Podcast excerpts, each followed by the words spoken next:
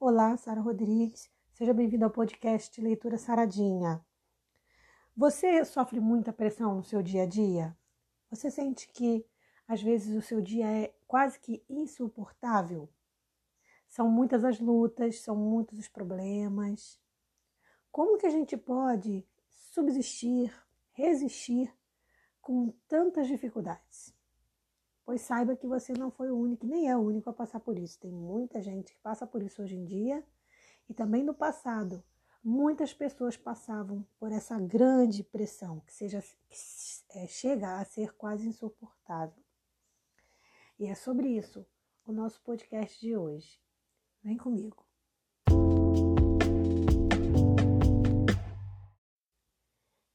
Em Salmos, capítulo 32, no versículo 5, Davi fala sobre o alto perdão.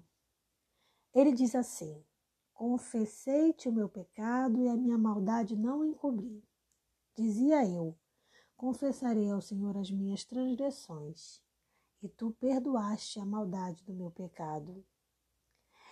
Davi, nesse texto, quando eu falo que ele faz uma, um alto perdão, é porque, para que você seja perdoado por Deus, primeiro você precisa reconhecer o erro. Não há outra maneira de a gente alcançar o perdão de Deus se não for reconhecendo que somos falhos, que somos pecadores. Se você ler o capítulo do Salmo 32 todo, você vai ver que, que na verdade, Davi ele tem aqui a alegria que ele fala sobre a alegria do homem que alcança o arrependimento. Em outros podcasts que eu fiz aqui, eu comentei sobre o risco do pecado, que é justamente a pessoa não encontrar arrependimento no seu coração. Porque quando as pessoas dizem assim, ah, então assim é muito fácil ser cristão, eu peco, me arrependo, peco, me arrependo. O problema é que você não vai pecar e se arrepender, pecar e se arrepender. Existe um risco muito grande de você pecar, se acostumar com o pecado e não encontrar mais lugar para arrependimento no seu coração. Então, esse é o grande perigo do pecado. Então, Davi, pela misericórdia divina, ele consegue reconhecer a sua pequenez, reconhecer o quanto ele errou, o quanto ele magoou o Senhor do passado, e ele então confessa para Deus, depois de reconhecer esse pecado, ele confessa esse pecado para Deus. Davi, ele passou por muitos momentos difíceis na sua vida, onde ele teve muita aflição, muito sofrimento, e tudo por conta dos pecados que ele havia cometido. E a gente sabe que ele roubou a mulher de um homem que era até muito honesto, fiel a ele. E esse foi um grande pecado que ele cometeu. Ele cometeu outros, né? Então, assim, ele era um pecador. Não era diferente de mim e de você. Embora escolhido por Deus para dir dirigir uma nação. Mas o que Davi deixa claro é que enquanto ele não se conscientizou do seu pecado, enquanto ele quis esconder seu pecado ali embaixo do tapete, ele não conseguia ter saúde física, saúde espiritual, porque aquilo o afligia.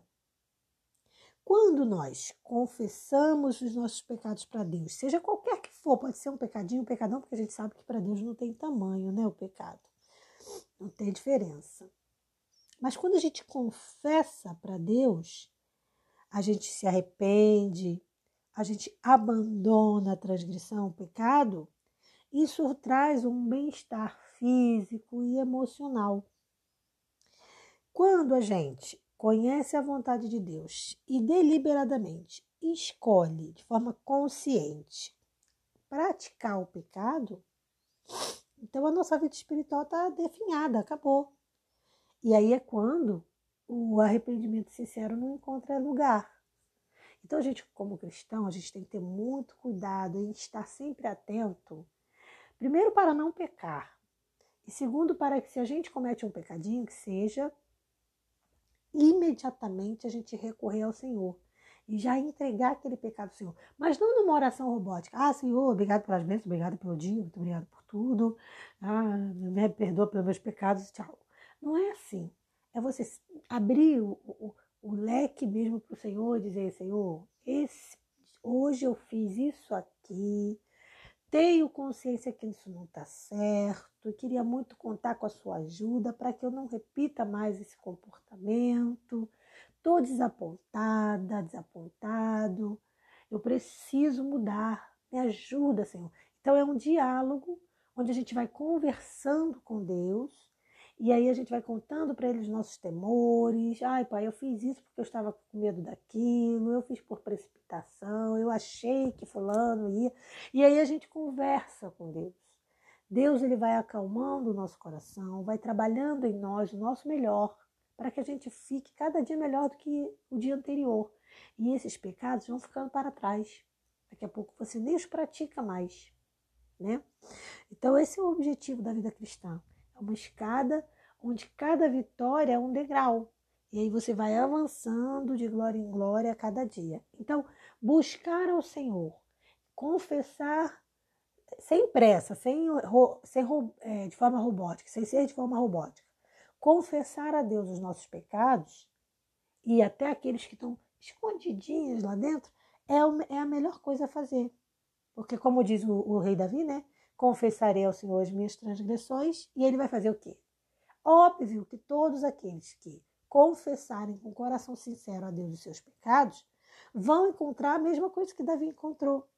Deus vai conceder o perdão, porque para haver perdão precisa haver arrependimento. Então, onde você ouvir, onde você ver ou ouvir falar de um arrependimento sincero, você pode ter certeza que ali vai ter o perdão de Deus. É automático. Deus ele perdoa a quem se arrepende de coração, tá? Então não deixa os teus pecados, ainda que por menores que sejam, não deixa eles te, te sufocarem. Não deixa eles eh, fazerem você ter vontade de desanimar da fé e achar, ah, eu não sirvo para ser cristão, não, ah, isso não é para mim. Não deixa isso acontecer, não. Pense que basta a cada dia o seu mal com uma, e uma noite no meio, né? Então basta a cada dia o seu mal, né? Existe dois dias e uma noite no meio. Então nada como um dia após o outro. Não desanime, permaneça firme, tente não pecar, essa é a primeira coisa, mas também, se pecar, lembre-se que você tem um advogado junto ao Pai, que é Cristo Jesus, o justo, tá bom? E eu tô falando isso para você e serve para mim também. Tô até falando diante de um espelho, porque aí eu tô me vendo e tô dizendo, Sara, não esqueça disso, isso é muito importante. Um forte abraço para você. Só para lembrar, eu deixei um vídeo lá no meu canal do YouTube que eu falo sobre os nove tipos de personalidade. É muito legal, é muito curioso porque cada um de nós vai se identificar com um desses nove tipos de personalidade segundo a psicologia. Se você ficar curioso e quiser saber mais, dá uma visitada lá no canal, se inscreva e assiste lá o vídeo. E não esquece de deixar o seu like também. Tá bom? Um forte abraço, paz.